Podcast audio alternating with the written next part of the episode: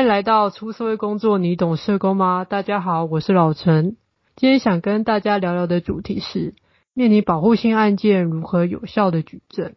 当我们面临服务对象，例如家暴、性侵、儿虐等保护性事件时，往往需要寻求司法的途径，取得法律上的保护。但如何有效的协助我们的服务对象举证，是我们时常感到困难的地方。今天这一集，我们邀请到同为 Podcaster 的老狗，他是一名检察官，希望可以透过检察官的观点来跟我们分享，让我们知道如何更实际的举证，以及保护性事件进入到司法程序后流程是如何。顺道一提，这是老陈第一集与另外一位 Podcaster 的合作单集。那我们事不宜迟，赶快来邀请我们的老狗。嗨，老陈，大家好，我是老狗。诶我也有在做自己的 podcast，先自我介绍一下，我是嘉义地检署的检察官，担任检察官这个工作已经十年了。可是因为发现到案件量还是慢慢的一直在增加，觉得说是不是可以透过其他方式来做一个法治教育或法律宣导，所以我就开了一个专门针对没有法律背景的人的 podcast。那我们 podcast 的名称叫做亚当，你该听谁的？其实我们内容主要在介绍一些可能时事上面啊，或者大家生活上会遇到一些法律问题，希望用很平易近人的语言来跟大家分享。那非常感谢老陈今天的邀请，我们可以一起来聊聊看有关社工人员在我们司法案件中可以负的工作，还有可以协助我们调查的方向。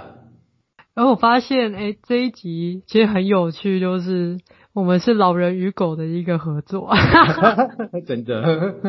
人家是老人与海，我们是老人与狗了。对对对，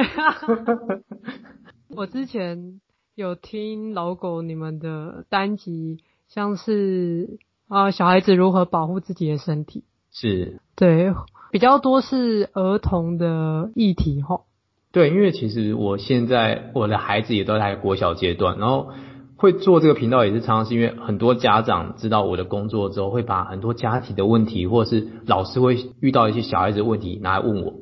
那我就说，哎，那与其我一个一个回答，我倒不如录一集一集的下来跟你说，哎，我有这一集哦，你要不要直接听听看？我觉得这种 这种方式还蛮方便的啊，就不用不断一一再再说，一说再说。真的。我们都是习惯从我们自己日常生活或者是一些工作经验作为 podcast 的主题，然后来分享。对，因为其实我们也会比较熟悉，然后因为自己有经历过，讲出来的东西故事性啊，说服力也会比较强一点。这个我认同，真的哦。嗯，那想先问一下老狗的过去的经验当中啊，有没有接触过社工？因为我们自己在职业上面会接触到社工，大部分就是刚刚老陈有讲到像儿童虐待的案件，然后家暴案件会比较少一点点。比如说家暴案件，其实他们引进进来之后，他们做完评估报告，我们不会接触到社工本人。但是像儿虐或者是性侵案件，我们都会接触到社工本人。尤其是像性侵害的案件，因为社工必须陪同来开庭。嗯，对啊，所以我们每次开庭都会遇到社工，然后去三不时就跟社工聊聊天。那像儿虐案件的话，主要是会是在医院的社工室，他们的社工在第一时间就会接触到，所以其实有时候我们会有些问题会跟他们请教，会遇到社工。另外，我自己在可能是其他生活上职业以外的，有遇到很多社工，他们可能就处理很多各方面的，像我相验案件的时候，可能验到无名尸，那后续会请社工处理，或者是有些毒品案件，他要进去执行的，他有十二岁以下的小孩子。他需要安置的，也会请社工帮忙做处理。所以其实我们工作上还蛮多领域上会跟社工做做接触的。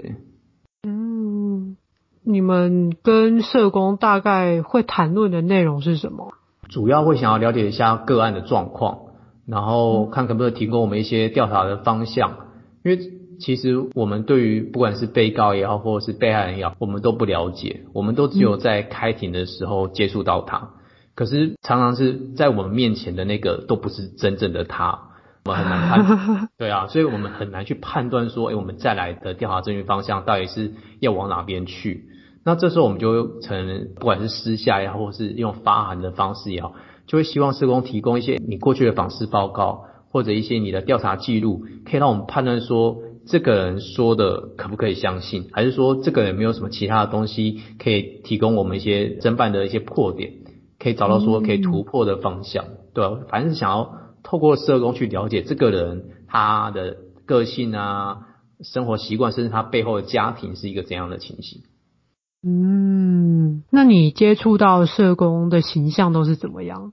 我觉得社工都是温柔且富有人性的 人，因为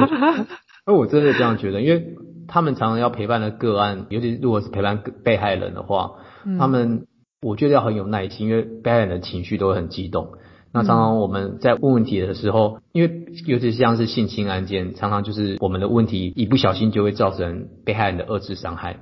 或者是我们因为会要问出细节的部分，所以常常会让他必须去回想他那个他觉得自己很不堪的一个过程。过程对，嗯、那他就会一直他会哭啊，情绪会不稳定。那我遇到的社工人员，不管是男性社工或女性社工，他们其实都非常了解被害人的状况，然后会帮我们去安抚他的情绪。然后不管是事前的知识或事后的咨商，他们都可以做得非常的完整。那我觉得这个真的是你不够温柔，你不够富有人性，其实没有办法做社工这个工作，对吧？你必须有同理心啊。真的，因为我之前有陪同就是个案去做报案啊，那是那个被询问的那种感受，就是真的很很直接，然后对案件的陈述都非常的露骨。嗯 就会在一次的经历，一次的经历这样的，所以之后就会有那个简述的一个流程嘛。对，我们其实现在每个地检署都有做所谓的简述作业流程。那第一时间会由社工评估说，哎，这个被害人适不适合做简述嘛？对，通常是说可能有智能的问题，或者是可能小孩子，他会评估说这个适合做简述，可能由社政那边跟警察通知完之后会传真给我们。那我们就会评估时间之后，可能立即做询问，或者是隔天把被害人带过来，或是我们去警察局做询问。这所谓的简述是尽可能的让他做一次性的陈述。可是我必须说这是理想，嗯，因为常常是甲官问完之后，我们可能就会起诉了。假设他说的我们觉得都证据也都够了，起诉之后，我们如果理想的简述是。他在假官面前讲过一次，就不用再讲第二次了。可是都不会是这样，因为被告会否认犯罪啊。那被告否认犯罪之后，他就会请律师。那请了律师之后，嗯、律师就会说：“那我要传被害人来作证。”那法官就一定要传。所以我们常常在在公诉法庭上面，就是才在跟律师在对抗，因为律师常常会用一种我们说质疑被害人操守的方式去攻击被害人的证词。哦，就像是他会问说。你是不是有跟别的男人就是发生过很多性行为啊？就是用跟本案无关，他可能过去的性的经验啊、性的历史啊，甚至他的平常的可能在 IG 上面放的照片比较裸露的，或者是脸书上放的一些文字，他觉得说你就是本来是一个性放荡的人，那他会用这种很多奇怪的方式去攻击被害人。那我们这时候在法庭上就必须去保护被害人，我们必须跟法官说。律师执意这个问题是违反法律的规定的，因为其实性侵害犯罪防治法有规定说，你在做这种交互诘问的时候，你不能拿他过去跟被告以外的人的性的历史，或者是他性的经历来质问他，因为那跟本案没有关系，而且你会造成被害人的二次伤害。对啊，在法庭上就有很多这样子的攻防啊。嗯，哦，所以。面对这个律师，其实律师他也是懂法律，所以他是站在他的当事人的立场，然后再做这样子的不当的发言，这样 不是也是蛮矛盾的吗？嗯，其实我与其说矛盾，因为这就讲到说，这就可以引到我们后面的话题。我们先讲性侵害案件好了，性侵害案件其实在实务上我们很难证明的，就是常常是他报案之后，可能社工介入处理，可是。就就算到了地检署，可能有一半以上的案件是不起诉处分的。嗯，那就算我们剩下的一半案件有起诉之后，是可能有很高的比例是无罪的。那其实很大的一个原因在于是性侵案案件，我们可以想象它就是发生在你们两个之间。嗯，现场不会有其他的人。嗯，那所以除了被害人自己讲的话之外，我们没有其他的证据。那我们只能透过一个我们法律上要有一个叫做情况证据。嗯，所以情况就是说，它是一个客观的情况，它可能是你的情绪，或者事发之后你跟被告的对话，或者是你的很多的反应，来证明说你说他你被性侵害这件事情应该是真的。嗯，嗯，所以律师为什么这样攻击？他就要攻击的是你讲话是没有信用度，是要去攻击你的证词，因为整个案件的证据就只有被害人的证词而已，所以他必须要透过这种方式不断攻击你的证词，让法官的心证觉得说，哎，你说的好像不一定是真的，对啊，他是想要达到这个目的啊。嗯嗯嗯，那你觉得？检察官在这样子的个案类型当中扮演的角色是什么？你说像性侵或儿虐案件嘛？对，我会觉得我们要做的事情其实就是想要去发现到事实的真相是什么。我们以儿虐案件为例好了，其实常常遇到是小孩子就是被虐待的，他可能身上有很多的灼伤，甚至我们常常说有所谓的婴儿摇晃症候群，叫做 shaken baby。嗯，那现在他们就我们医学上的术语现在叫做受虐性脑创伤。嗯，那我们就发现到小孩子就是有被虐待的，可是我们不知道是谁虐待他。然后我们能够做的就是尽可能透过很多的证据，包括从社政这边、从卫生这边收集到很多资料，说想要找出应该负责的人。那像性侵案件，常常就是你说你是被强迫的，被告就说我们两个是合意的，嗯，你是有同意。那我们现在只能说。要怎么证明？我们想要找出很多证据证明说有人在说谎话，那到底是谁？所以我们有点在做，就是哎，有点像柯南那种，我们要找出真相。那找出真相之后，我们才有法律适用法律。假官的角色是这样，所以我们应该是我们不偏向任何一方，我们是客观上的想要找出很多证据，然后去还原、去建构一个真实的故事是什么。嗯。比较像是这样子，对，找寻事实的真相。对，我觉得是找寻事实，因为其实我觉得我们跟社政人员比较不一样，是社工常常他们会站在被害人那边，嗯，就被害人讲的，他们都是认为被害人讲的是真的。那儿虐案件，他们觉得小孩子讲的都是真的。可是就我们的立场，我们会觉得不一定，搞不好被告讲的也有可能才是真的。所以我们就会不同的证据都会调查，你讲的我也调查。被害人讲的我也要调查，然后我们看出来哪边讲的是比较合理的去做判断的。嗯，诶，因为我据我了解，就是说，如果诉讼是由检察官提起的，通常都是公诉罪，对不对？嗯，应该先我们先这样说好了，案子会进到法院去，有两呃刑事的上面的法院，因为我们法院有分民事庭跟刑事的，那检察官处理的都是刑事的案件。嗯对，那我们起诉去的话，就是检察官提起公诉，你这样说是没有错的，嗯、对啊。嗯。那另外一种就是人民自己去法院告，那叫自诉，自己去提起告诉叫自诉，对。所以通常我们保护性案件应该都算是公诉吗？呃，哦，我知道你的疑问在哪里了。你说有的案件是有人要提告之后，检察官来做处理。对。我们先这样说好了，我们法律上有些罪名叫做。告诉乃论的罪，像是伤害罪，嗯啊，或者是两小无猜条款，就是两边都是未成年人，然后发生性行为的，那就两小无猜条款，那也是属于告诉乃论的罪，就是你有人告，我们检察官来做处理。另外一种罪呢，叫做非告诉乃论的，就算是没有人告，但是你做了就犯罪，假官知道就要做处理，像是窃盗啊、强制性交啊、强制猥亵，那都叫做非告诉乃论的罪。那这两种罪，便是告诉乃论的罪，有人告之后我们处理。那非告诉乃论的罪，没有人告，我们也要处理。处理完，我们觉得有构成犯罪之后，我们才一并向法院提起公诉。嗯，所以其实某些罪是有人告，我们才能发动做处理的。就算可能就像是伤害罪，我明明就看到，哎，那个隔壁的小明打小强，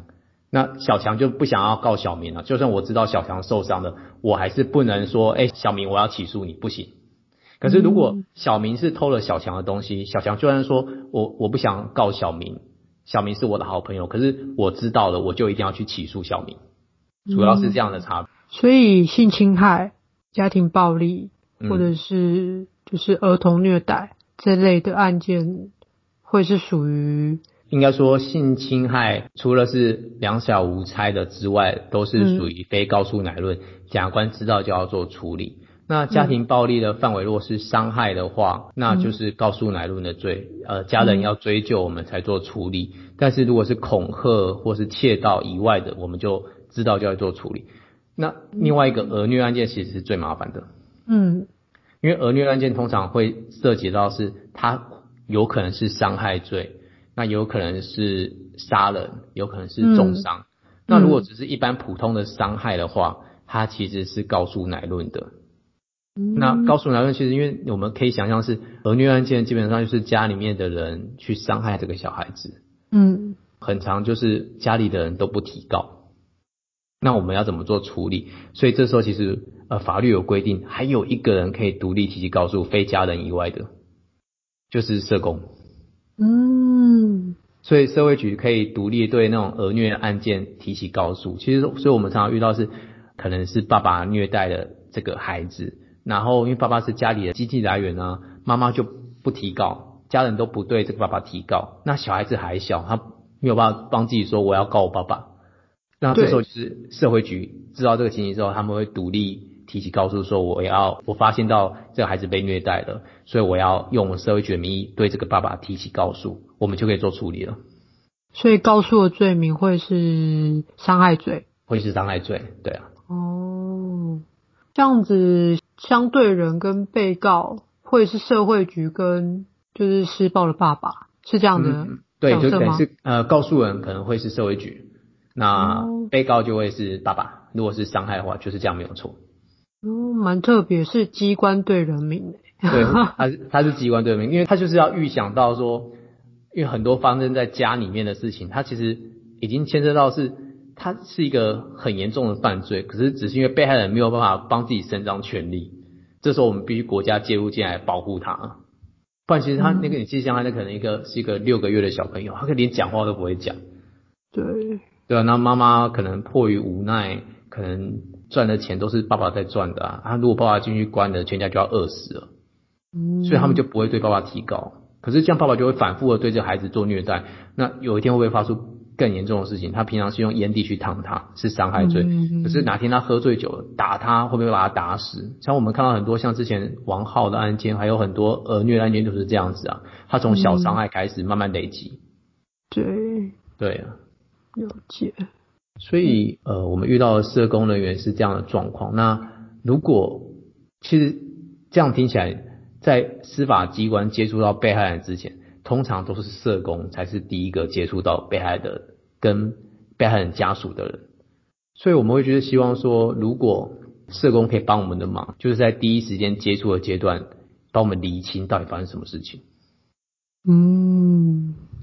对啊，诶，老陈，你有听过一句话叫？暗中出供吗？就是、没有哎、欸，他他其实有点像是说，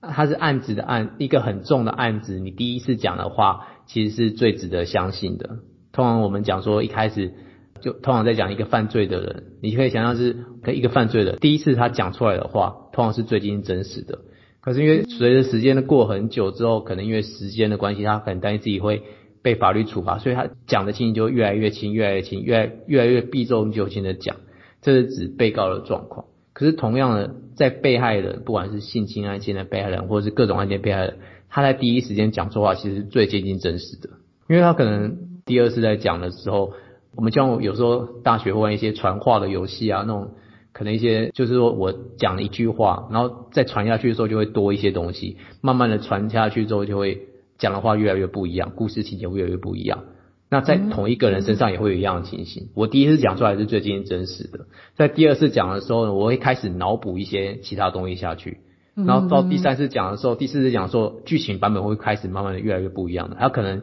事后回想，凭着自己的想象，或者是觉得诶过去的经验去补了很多越来越奇怪的东西进去。嗯。对，所以呃，当社工第一时间接触到被害人的时候，第一个他是离案发最近，记忆力是最清楚的时候。然后那时候他也很没有时间去细想我该怎么讲，所以这时候他讲出来的东西反而是最真实。对，所以我们才说，其实检察官做的是追求真实嘛。那但是反正遗憾的是，我们接触到被害人的时候，都已经是第二手、第三手之后的，他们讲的话，反而对我们来讲是。哎、欸，他可能有点修饰啊，或者是有点记忆模糊了。嗯，对啊，所以这时候社工就是对我们来讲是一个非常非常重要的角色。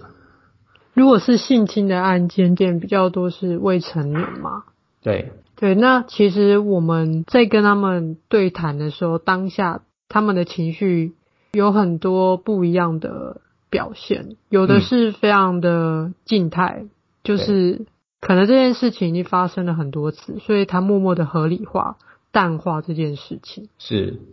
也不是很容易的跟我们外人，就是社工或是专业背景的人去陈述这件事情。是，另外一种是碰到。可能是初次，或者是说这一次的伤害非常的大，所以他的情绪波动很大。所以我们可能在访谈的时候，他对细节或者是情绪的陈述是非常的真实的。但是，嗯，我们在记录的时候，当然都会如实的去记录嘛。但是我们想更了解，是说我们在面对这样子的案件的时候，要怎么去询问，或者是说我们在做什么样子的记录，对于这个案件是最有帮助的。嗯，我觉得刚刚老陈讲到一个很重要的点，其实每个在你面前的被害人，他的。内心世界或是他内心状况其实会不一样，因为他可能就像你讲，他可能反复的被这样对待，或者是他因为第一次这样被对待，所以他出现的反应会不一样。所以要怎么询问，我觉得很重要第一点是，你要先了解或者先试想，在你面前这个人他现在的内心世界到底是什么？他现在到底有没有办法做这样的陈述？那他你要用什么样的角度去切进去，才有办法获得他的信赖？因为尤其是像我们。专业的从业人员，我们常常做很多事情会机械式的说，把我们想问的问完。对，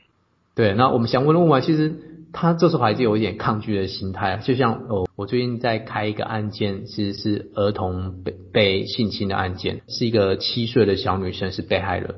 那我通常在问这样的的被害人之前，我都会花半个小时到一个小时的时间跟他培养感情。嗯，嗯，我会陪他玩，陪他画画。然后跟他建立一些互动的关系，然后因为其实通常这样的被害人在我面前，他都会很紧张，嗯，他只会点头跟摇头。那你问他什么，他其实就回答都很少。所以像这样的被害人，我知道他是因为紧张，或者是呃某些状况，我会慢试的去软化他，去让他信任我。之后我才会开始慢慢的、慢慢的去问下去，这样效果会比较好，只是会比较花时间啊。像我最近。跟那个小女孩，就是我先画画啊，然后问她说：“哎，你喜欢吃什么啊？做什么啊？”然后开始聊，聊到后来，她就我就跟她聊开了。聊开之后，我就是变成一边玩一边问我想问的问题，她就会讲很多。对，那所以你必须你要怎么问？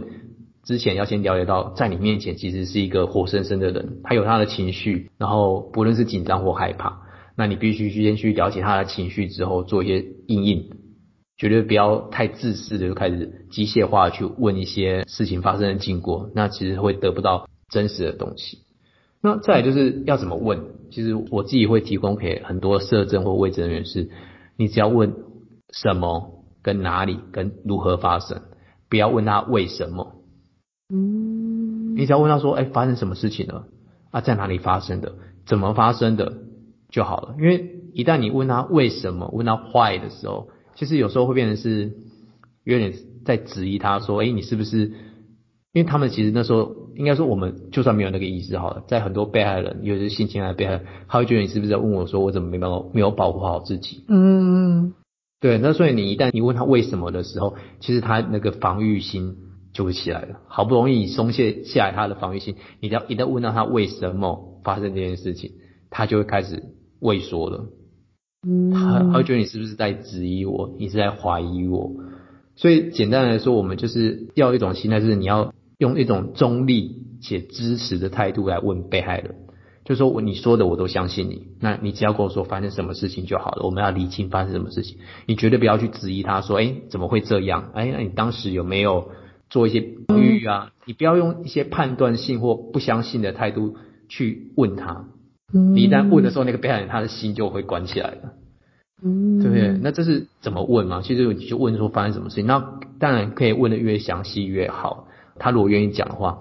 因为社工是第一线，问完之后，再可能要去医院做采伤，去做验伤。嗯、那你问到越详细，可能是说被告是怎么去，可能是强迫他的啊，有拉扯他哪里？还是亲吻到他身体哪些部分的时候，其实你问的越详细，医生在做采证，或是像呃刑事局他们实验室在做 DNA 鉴定的时候，他鉴定的项目就会不一样。哦，对，因为像有很多医院，他们如果是那种性侵案件在采证，急诊室会会诊妇产科医生，请他们下来做采证。那有很多的妇产科医生，他们都只会采证一个地方，叫做下体。对，对，那可是我们常常发现到，呃，一个被告他在性侵一个被害人的时候，他不会是只有把他的生殖器插入对方的下体而已，他可能包括过程中会亲吻他的嘴巴，亲吻他身体任何一个部位，甚至说被害人他有一些反抗的行为，会抓到被告的，对。或者是就是包括所以踩指甲啊，可以验皮屑组织啊，甚至嘴唇上还可以查到 DNA 的残留物啊，或者是他的胸部啊，或者其他地方会有一些 DNA 的残留物。很多对我们来讲，性侵害的被害人，他全身上下就是一个犯罪的现场。嗯，那你你们问的越能够 detail 的东西问出来之后，其实会有助于医生说，那我要采集哪些地方是有可能有可以采到被告的简体的。嗯，所以所以这个很重要，因为其实妇科医生他们下来做检验，大概十几分钟到二十分钟就结束了。那如果他们不会有时间去问被害人发生什么事情，那这个部分其实反而就是社工人员在第一时间接触被害人说，你问清楚的时候，其实你就可以跟医生说，哎，医生你可不可以帮我们采哪些地方，哪些地方，因为被害人是怎么表示的，这很重要，因为一旦第一时间没有采证到那些证据，他就没有了。以 DNA 来讲，它会随着时间经过，你可能洗澡啊，可能擦拭啊，各种不同的可能，它就会消失掉了。嗯，对啊，那第一时间如果有问出来，就是很多细节问医生在采证有采证到，那后续就会真的非常有帮助。嗯哼哼。还有一个就是，我觉得在讯问过程中也可以注意到的，你刚刚说他可能沉默不语，或者是说还有很激动的情绪反应，那这些情绪上对我们在实物上工作，它都是一个很重要的。我刚刚有讲所谓的情况证据，嗯，因为我们常常会使用这些情况证据来证明说这个被害人讲的是真的，因为他的反应会跟有同样经验的人是相符的。他可能很害怕、哭泣，他可能他讲话的语言的逻辑已经是整个慌乱了，他没有办法思绪是完整的。嗯嗯，他断断续续的讲话方式，其实这种的情况你们可以用把它记录下来，说可能他讲话就是前后有点反反复复，对，矛盾。那记载下来之后，其实对我们来讲都是一种很好的判断。但当然最好的是，如果在问的过程中呢，被害人同意的话，你甚至可以用录音录影的方式。嗯，因为录音录影的方式录下来的话，其实好处在于说，我们可以看他的表情，看他的回答的反应，然后其实我们可以知道他最真实的状况。嗯，因为其实沉默也是一种证据。对。对啊，所以其实这个是我觉得非常有帮助的东西。如果现第一时间有的话，因为我们常常会问社工说，哎，他当时打电话过去的时候，然后或者是在跟我们面谈的时候，他的情绪反应是什么？他的表情，然后他对于这件事情的表述的态度，其实都会成为我们判断的一个很重要的证据。嗯，那想问一下老狗，就是因为您本身是男性嘛？对。你有没有发现性别这件事情对于在侦办性侵害案件的时候有一些影响？会不会是如果你的同仁是女性检察官，在对于这个案件会不会在建立关系上会比较有帮助？我觉得会耶。所以其实性侵害犯罪防治法它有有要求是侦办这种案件或审理这种案件的检察官或法官，原则上以以女性为主。嗯，那但是就是说，但是如果是男性的话，你有结婚也可以哦。有这一些规定哦。它其实会有一些我们内部的规定是性，我们所谓因为我们性侵案件是有专责的检察官在做处理的，原则上会以女性检察官为主。那可是因为女性检察官的人数大概只有我们每个店主差不多，就是我们现在全国女性检察官跟男性检察官比例大概是一半一半。嗯，那可是如果你全部让女性办的话，她的案件量会负担会太大，所以一定会有部分男性要来办这种性侵案的案件。那所以就是至少要有婚姻关系的，你可能你有办法理解去同理这样的被害人的，对啊，所以其实就像你讲的，其实我觉得性别上会影响很大，因为很多的男性，我们必须说不一定是检察官，有可能是律师或者是其他社会人士。他的性别上认同不同，对于同样的行为反应，他会不同的解读啊。嗯嗯嗯，对对，对啊，会有这样不同，所以当然是同一个性别上，我觉得他是最能够同理你的反应的。所以原则上我们会希望是由女性检察官办。那像我自己是男性，我就会一开始问的时候，我都会请社工协助说，哎，如果我也会直接跟被害人说，等一下我问你话的时候，有可能是因为我我的性别关系，我会问出一些会让你不舒服的话。那如果你有听到了，我不是有任何的恶意，那你立刻跟我说，我会。变更我的问的方式，或者是我会更改一个问话的内容，我会觉得我会，呃，毕竟我有性别在，我是男性，你是女性，我没有办法了完全了解你的想法，所以如果不小心伤害到你的话，请你立刻跟我说。嗯，我会先帮他们打个预防针啊，但是我觉得三不五时，有些时候问到太 detail 的东西的时候，其实还是会，我觉得他还是会不舒服啊，对吧？但是我只能尽量的降低他的那个不舒服感而已。我觉得这个是一个有接过训练的检察官才会有的 sense。如果真的没有受过相相关背景，然后有性别意识的话，可能在这个询问过程当中，就算哦简述好了，都有可能在某一个细节就触动了当事人啊、比较脆弱或者是害怕的那个情节。嗯，我觉得会。其实不过这个是必须说，我们会有这样的受训或者是这样的教育的内容。其实过去很多被害人的经验慢慢累积起来，跟我们说，我们以前过去那样做是不对的。所以我觉得法律常常是跑在很多的社会的事实后面，就发现到，哎，我们这样做不行的，才会教育到我们后面人说，你以后不要这样做。但是过去都是很多人的惨痛经验啊，或者是被害人的。情绪上被我们这样所撕裂，被我们所伤害造成之后，我们开始反省要怎么做了。对啊，只能希望可以自己越做越好而已。所以没有一个系统性的训练。其实有有，我们有系统性的训练，可是我会觉得经验的累积比较实际。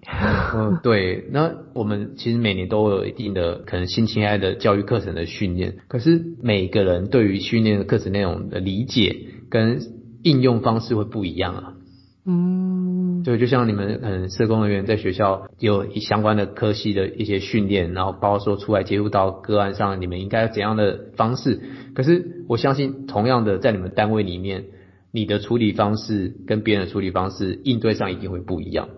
对，那对我们对我们检察官也是有专业训练，跟每个人做出来进行，我觉得会不一样。但是只能说每个人都是在试着寻求。最符合自己的方式，然后也最不会伤害到被害人的方式去做处理。但这是我我是分享自己的经验。嗯哼哼。那如果这一些案件就是到了这个司法的阶段，嗯，常常就是需要社工出席去作证嘛，或者是陪同。我自己的经验啦，或者是我身边的社工经验，就是都会很害怕法官问我们问题，或者是其实我们也很想要回答，但是法官就。也没有要采纳我们的意见，那我们也会很纳闷说，那到底法官希望我们在场，他想要听到的陈述是什么？想要透过社工了解到这个案件的什么？先说好了，因为像性侵害案件是我们要求说一定要有社工陪同。法律上就这样要求，所以只要是性侵案的案件，被害人出庭的话，我们都一定会通知社会局说你要派社工协助陪同。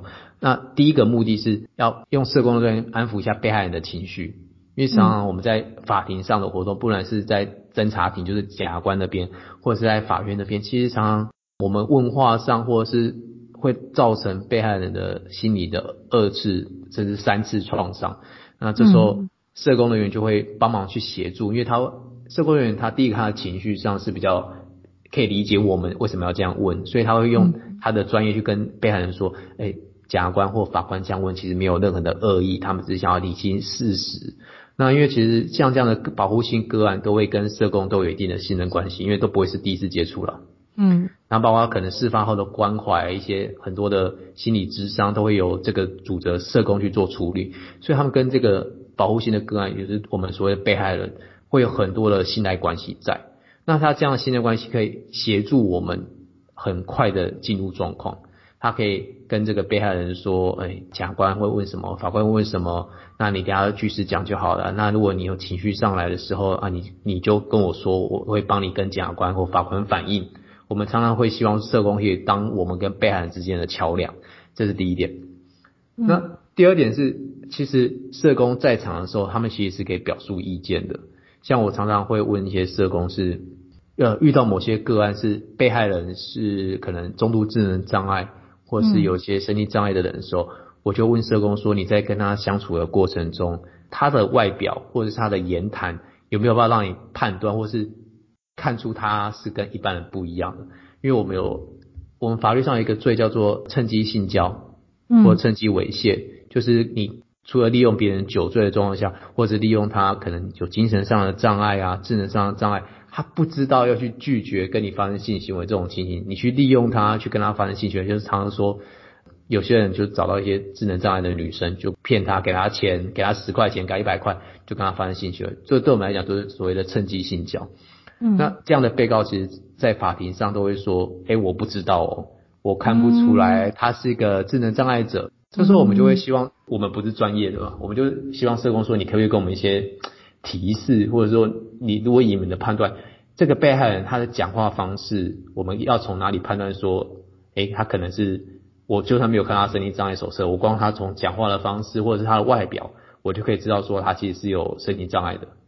这样子制作下来，我们会做一个这样的询问笔录，或者甚至把社工作为证人，这个都是很有用的，因为等于是可以跟法官说，不是只有甲官这样认定，连社工他们这么专业的人都说，其实从被害人讲话的方式或从被害人外观，一般人就可以判断出来，他是属于有智能障碍或身心障碍的人。那被告说这样的话，显然是谎话，推卸责任用的，对啊，所以他的这样意见是非常有用。那甚至我们有时候会传社工来作证的，传来到作证的时候，其实常常是要问的就是，像我刚刚讲的，它是一个情况证据，你可能接触到这个被害人的时候，他第一时间他表现的情绪，他给你讲的话，那社工会把我可能因应到的，我我问到他的时候，他当时的情绪。把他讲出来说，他当时就是哭泣啊，然后很紧张啊，然后整个很手足无措啊。把你看到的东西讲出来之后，我们作为证据，然后法官就会认定说，哎，这个被害人讲的应该是真的哦，因为社工看到情形是这样。嗯，啊。那其实我觉得这就回到刚刚我说怎么问之后，然后这是现在跳的是怎么作证嘛，还有一个是要怎么留下记录。除了录音录影之外，我觉得其实因为社工常会写一些可能评估报告啊，或者写一些可能访视记录。其实，在记录上面，你就可能要用一些你可以自己可以唤起自己记忆的文字，你可能写下来，可能记载下来说当时他的状况是什么。那如果真的哪天法官传你来作证的时候，你才有办法透过那个东西唤起你的记忆。嗯，对，因为毕竟社工员一天要接触他的所要负责的个案不是只有一个而已啊。对你怎么可能记得那么清楚？所以你必须透过笔记的方式来把你问到的东西跟你看到的东西写下来。嗯，对吧？这样真的作证的时候会比较方便一点点。另外是有些遇到有些法官或者是检察官会比较凶，这确实是。对 你们有遇过吗？超凶的，或者是他不是很理解说社工在做什么，然后会有一些言论。嗯，会让我们有点无奈。就就好比我好了，我因为我之前是做家暴社工，那我在陪同我们被害人去做保护令申请的出庭的时候，对，法官就跟社工说家和万事兴啊，或者是社工不要再撕裂这个家庭啊，或者是反问我们说。啊，这个人如果被裁那个远离令啊，那他要去哪里？这不也是社会问题吗？我们真的，我都会说，呃，对方也会有社工，现在都有相对人服务嘛。对啊，对啊，那他后续的一些居住或者是一些经济问题，这一些都是由他的社工再去处理嘛。是但以我们的立场，当然是维护我们当事人他的想法、他的意识表达。对啊，这是对，或者是他就直接跟我们当事人说，呃，你就撤销啊，让他又不是怎么样，就是帮，会有点诧异啊，就是 会觉得他觉得好像是要把这件事情搓搓掉就对了。对对对对，那我们其实申请保护令这件事情是需要经过很多建立关系、重复核对他的意愿，被害人都是要鼓起勇气跨出这一步，因为进入司法阶段，他们往往对于司法流程不是那么的理解，那也会害怕。那他鼓起勇气跨出这一步之后，发现，哎，法官其实也没有那么希望我做这件事啊，那他就会退一步，然后就啊，这件事情就没了。但是这个暴力循环或是暴力事实还是存在啊，就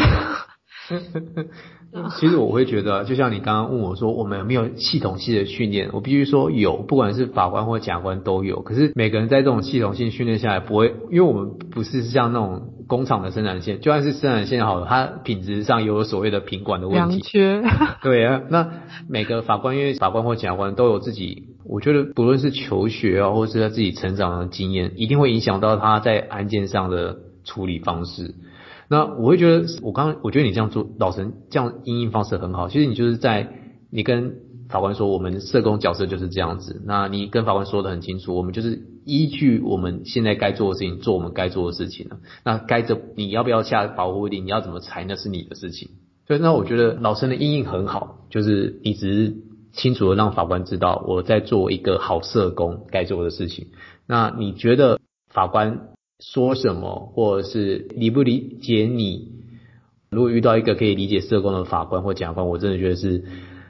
一个很棒的事情呢。但我必须说，很长时候会遇到没有办法理解社工的，因为我们很常听到一个社社工跟我们抱怨说，好像遇到那种性侵案件啊，或者是家暴案件或儿虐案件，有些假官或法官好像把社工当坏人一样，觉得这个家都好好，都是你们进来这样乱，一直那个这种。唆使那些被害人出来提告，他就觉得他们，我们因为我有我自己跟社工人员比较常接触，他们就会私底下跟我抱怨啊，我会跟他说，其实你就是做你该做的事情，你当下你觉得该怎么做就怎么做，那你把你的事情做到最好之后，别人怎么说你就不要理他，不论不论那个人是法官、检察官还是你的长官，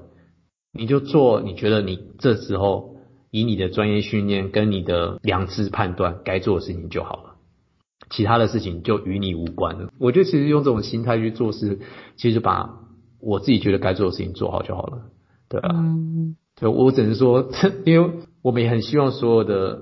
反正因为其实不止跟社工的接触，包括说跟医生的接触也好，或跟呃护理人员的接触也好，其实我们检察官或法官很有趣的是，我们在处理社会事。我们是处理各行各业他遇到的事情，可是我们的专业上面，我们只懂法律，各行各各行各业的难处，其实或者是他们的内部的处理流程，其实我们都不清楚啊。对啊，可是有些人可能，我觉得有时候我们会被批评也也是难免，因为有时候有些法官跟检察官可能他觉得自己的职位很高，那他也觉得我可以理解你们在做什么，但是他所谓的理解是他自己想象的，跟事实是相差甚远的。对啊，那这样就会没有办法好好做事。所以我的习惯是，我会去跟不同领域的人可能建立关系，不管是护理啊、卫政的啊、社政也好，我会建立关系，是我想要了解你们到底需要什么，那你们希望我们做什么，那你们的难处在哪里？我觉得互相了解之后，我们就才办法好好配合。嗯，我的我自己个人的想法是这样啊。但也有遇过。有法官是真的很好，就是会让当事人就是充分的时间好好的表达他的意思，然后温柔，呃，有人性的吗？对，就是你会觉得他很温暖的，慢慢的在询问当事人，很清楚的理解他说了什么，就算他像老人家啊，表达就会紧张，然后你没关系，你讲，然后把你所知道说出来就好。嗯，对。甚至，然后法官也蛮常骂那个书记官的，我也觉得书记官也是蛮可怜的。对啊，就这这个是 错了啊，不是这样打。这是法庭日常，这个有时候他们可能私底下关系很好，可是他这样的说话方式，可能书记官会觉得，哎，我没有被骂的感觉，因为这必须说这个是一个一个法庭的日常活动。对啊，不过因为我真的觉得其实。就一样，米养百样人啊，一样的法律也可以养出不一样的检察官跟法官。嗯，对啊，毕竟所以这个有时候，毕竟社会科学就是这样，社会科学其实取决在运用的人怎么用这门学问。对啊，对，对啊，大概是这样。那老狗，你在这么丰富的工作经验当中，有没有一些让你比较印象深刻的例子？我讲一下，就是可能跟社工人员，我觉得我刚刚我们讲到很多询问跟记录的方式，然后会让我们有帮助的。我觉得性侵案件当然都会有，那因为性侵案件比较多嘛。那另外我觉得让我印象比较深刻的是有一个儿虐的案件，是我自己遇到的案件。他其实是爸爸虐待了小孩子，那那小孩子不到一岁，不太会讲话。但是爸爸来的时候，他完全否认。他说，因为那个小孩子其实后来就送医院，发现到就是有受虐性脑创伤。但爸爸说，我没有虐待他哦，他是我抱着他的时候不小心从楼上跌倒，那他从楼梯二楼跌下来，所以小孩子才因此脑伤。其实我是很爱这个孩子的，然后他受伤我也很难过。他总是我总在我们面前就是哭得很惨啊，就说他其实是个好爸爸，他为什么会被告啊，然后被起诉啊？他觉得他没有办法想象。那这时候我们社工有给我们一个很好的资料，他过去的访视记录上，他可能去到现场的时候，发现到爸爸对于小孩子的伤势啊，可能在照顾上面呢、啊、不闻不问的。他可能去到现场的时候，可能他记录型就是妈妈可能很紧张的跟他表示说孩子的状况，然后孩子现在的情形，然后孩子的作息，其实妈妈最清楚，但爸爸完全不了解。那爸爸他可能去医院看这个孩子的状况的时候，爸爸都是在划手机，然后整个照顾过程上都是妈妈的。那可能对于社工来讲，你不觉得你记录下来这个对我们有什么用？可是其实，在那个案件中，法官就是拿这样的社工的记载内容去批评、去攻击那个被告，说：“你说你是个好爸爸，你说你很爱这个孩子。”那一个这种好爸爸跟很爱孩子的人。你应该是孩子，因为你自己不小心受伤了，你应该要很紧张，你应该要很愧疚，你应该要花很多时间去照顾他。可是你表现出来完全不是这样，嗯，所以法官就认定他在说谎话，所以后来就判他有罪。嗯，所以所以其实有时候我们会觉得说，哎，你会觉得我们社工记这些东西会不会是很鸡婆，或者是记起来一点用都没有？可是你永远都不知道，你记录下来这样的资料，对我们来讲，有时候真的很好用。有时候很关键，真的很关键，因为其实他说他是好爸爸，那如果我们要怎么证明他不是好爸爸呢？因为他一定找他的家人来啊，可能找那被害人的奶奶来，就说哦，我儿子就是真的是好爸爸，他在家里都怎么照顾他？哦，我们要怎么去推翻这件事情？哎，社工的访视报告就是对我们来讲是一个很好的资料。对啊，其实我觉得类似的这样案件会让我常常有印象深刻，觉得说，其实社工是一个比我们可以看到。更多真实面的人，那你们记录下来的东西，其实因为他们在你们面前，他们不会去隐匿他的本性，他会觉得你们社工没有办法伤害他，他会觉得很多个案的家属或者是那些加害人，他会觉得说你们社工也没有什么权利对他做什么事情，你们不是警察，你们不是检察官，不是法官，所以他们在你们面前的时候会表现出最真实的那个样子，嗯，对啊？在我们面前都不是啊。我们常常都常常开玩笑说，每个来到我们面前的不是孝子就是慈儿。对啊，都是这样子。就是有刻板的形象，就是哦，面对社工的时候就觉得，嗯，他是来帮助我的，就可以比较真实的呈现自己最真情流露的那一面。可是面对法官啊，或者是就权威感。他就会常常说出一些似是而非吧，像，诶老陈，你如果你有看一些电影啊，不是常常会有一些角色在法官面前就会说，呃，我上有八十岁老母，下有几岁幼儿要照顾啊。对。而我们真实案件真的是这样子，每天在我们面前的被告都说，我妈妈现在都需要我照顾啊，然后我还有多小的孩子啊，他们不能没有我啊，你一定要让我回家，你不让我回家，他们都没有办法好好生活。每个都这样讲话。我有遇过这个哎。真的哦、然后法院就来问来问我们啊，嗯哼，问社会局啊，然后我们就写报告说不好意思，那个其实是呃都是在妈妈在照顾，所以爸爸平常经济来源也不是他，他都是失业的，所以呃请法官再酌处这样子。对对对对，那我相信法官看到你们的访视报告或者看到你们你们的回答的时候，他就知道说啊你就在骗我们了，这就是我们的法庭日常，我们每天就遇，你知道。我们的工作很有趣，就是不管是谁在我们面前都在讲谎话，对啊，所以我们就会很需要你们，就是可能社工人员可以帮助我们理清，看看他讲的到底是真的或假的。所以，我如果我们可以跟社工人员建立好关系的话，其实对我们来讲，案子上办得起来也会更更流畅一点呢、啊。太好了。因为我觉得，就是不同的专业都需要去沟通，然后形成共识，在同一个案件去分工的时候会比较顺畅，那也会合作过程也会比较顺利啊，彼此更了解对方的专业在哪里。对，不然就是一个本位主义，那最后的结果可能对于当事人。都不会是一个最好的结果。嗯，没有错。我觉得老陈下的这个结论真的下得非常的好。好，那今天我们的访谈其实都蛮丰富的，那就就差不多。嗯，好啊，谢谢大家，谢谢，谢谢老陈，好，拜拜，老狗，拜拜。